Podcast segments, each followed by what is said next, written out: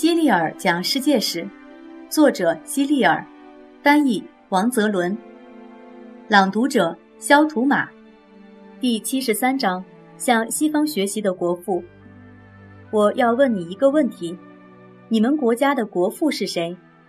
我想美国孩子的答案可能都是乔治华盛顿。我接下来要讲的这个人不是美国人，他在华盛顿出生之前就已经被称为国父了。有一个国家位于欧洲的东北部和亚洲的北部，它的面积很大，几乎是美国的两倍。这个国家就是俄国。在一七零零年之前，只有很少的欧洲人知道这个国家，因为那里的人们过着相对封闭的生活。俄国人属于斯拉夫民族，这个民族是印欧语系的一个分支。十三世纪。俄国被成吉思汗和他的蒙古族军队征服。虽然俄国人也是基督徒，但是跟欧洲人相比，他们更像东方人，留着长长的胡子，穿着长长的外套，并且跟中国人一样用算盘做计算工具。西欧很久以前就废除了农奴制度，而俄国却还有大量的农奴。公元一七零零年。在俄国诞生了一个王子，名叫彼得。彼得小时候非常怕水，但是他觉得自己既然是王子，就不应该有害怕的东西，所以他逼着自己去接触水。彼得每天都要到水边玩，或者在水上划船。其实他非常害怕，但他咬紧牙关坚持了下来。最终，彼得不仅消除了自己对水的巨大恐惧，而且还成了游泳与划船的高手。彼得长大成人之后，最大的愿望就是让自己的国家成为欧洲的强国。虽然俄国拥有辽阔的国土面积，但是它的国力很弱小。那时候的大多数俄国人都很贫穷而且愚昧。彼得想让自己的人民能像其他欧洲人那样文明和富有。为了帮助人民摆脱糟糕的现状，他认为自己必须先学习欧洲的先进文明。但是。无法在俄国学到这些知识，于是他把自己打扮成一个普通的工人，去了荷兰。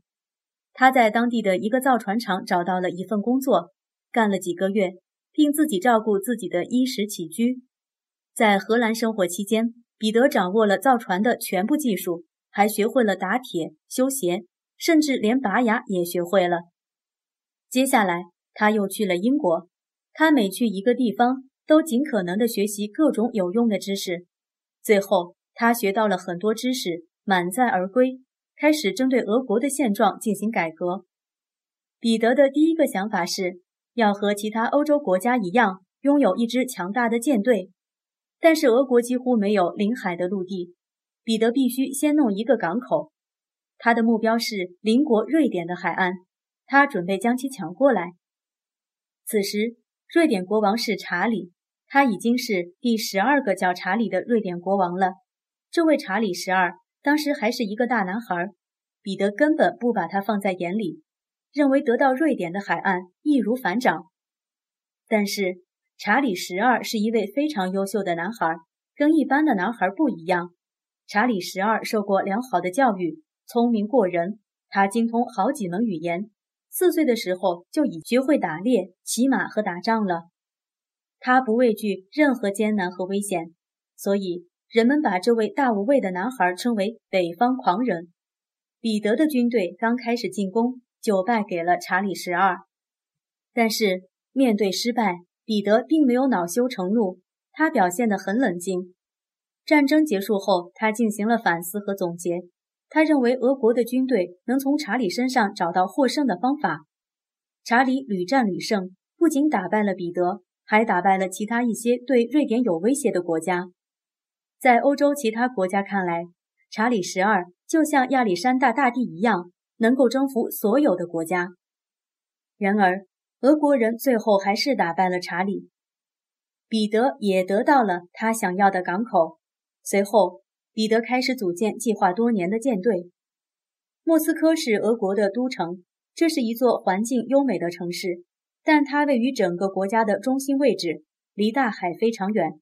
彼得对此很不满意，他希望自己的都城不仅在一个美丽的地方，并且最好靠近海边，这样就可以离他心爱的舰队更近了。后来他自己选了一个地方，这个地方不仅在水边，而且几乎全部都是水，因为这是一块沼泽地。为了把沼泽填平，他召集了三十多万人，在这块沼泽地上建起了一座漂亮的城市。他将这座城市命名为圣彼得堡，以纪念圣徒彼得。其实，彼得自己的名字也是来源于此。圣彼得堡的名字更改过多次，一度变成彼得格勒，后来又变成列宁格勒，如今又变回了圣彼得堡。在彼得大帝之后，圣彼得堡一直是俄国的都城。后来经过一场革命后，俄国才迁都回到莫斯科。你将在后面的章节中读到这次革命。彼得对俄国的法律体系进行了完善，他还开办了学校，创办了工厂和医院，还让人民学习数学知识。他让大家剪掉土里土气的长胡子，跟其他欧洲人穿相同款式的衣服。男人们认为没有胡子是件有伤风化的事情。有些人把剪掉的胡子保存下来，留着等自己死后当陪葬品。欧洲的很多新事物都被彼得引进俄国。在他的努力下，俄国真的成为了一个伟大的欧洲国家。彼得也被誉为彼得大帝和国父。后来，彼得因爱上一个穷苦的农家女孩而坠入了爱河。这个女孩是个孤儿，名叫凯瑟琳。后来，她成了彼得的妻子。凯瑟琳没有接受过教育，但她非常乖巧可爱、活泼机灵，深受彼得的喜欢。他们过着幸福的生活。国王竟然找了一位出身卑微的农家女，而不是高贵的公主来当王后。这件事震惊了俄国人，但是任何人的反对都不能阻止彼得。他坚持把凯瑟琳封为王后。彼得死后，凯瑟琳接替他继续统治俄国。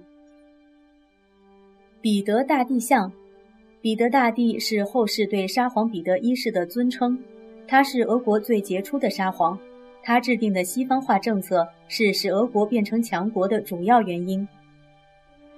布尔塔瓦会战，一七零九年六月二十八日，彼得大帝率领的军队与瑞典陆军元帅乌尔利卡·埃利诺拉所率领的军队，在乌克兰东部波尔塔瓦展开了一场大规模的会战，史称波尔塔瓦会战。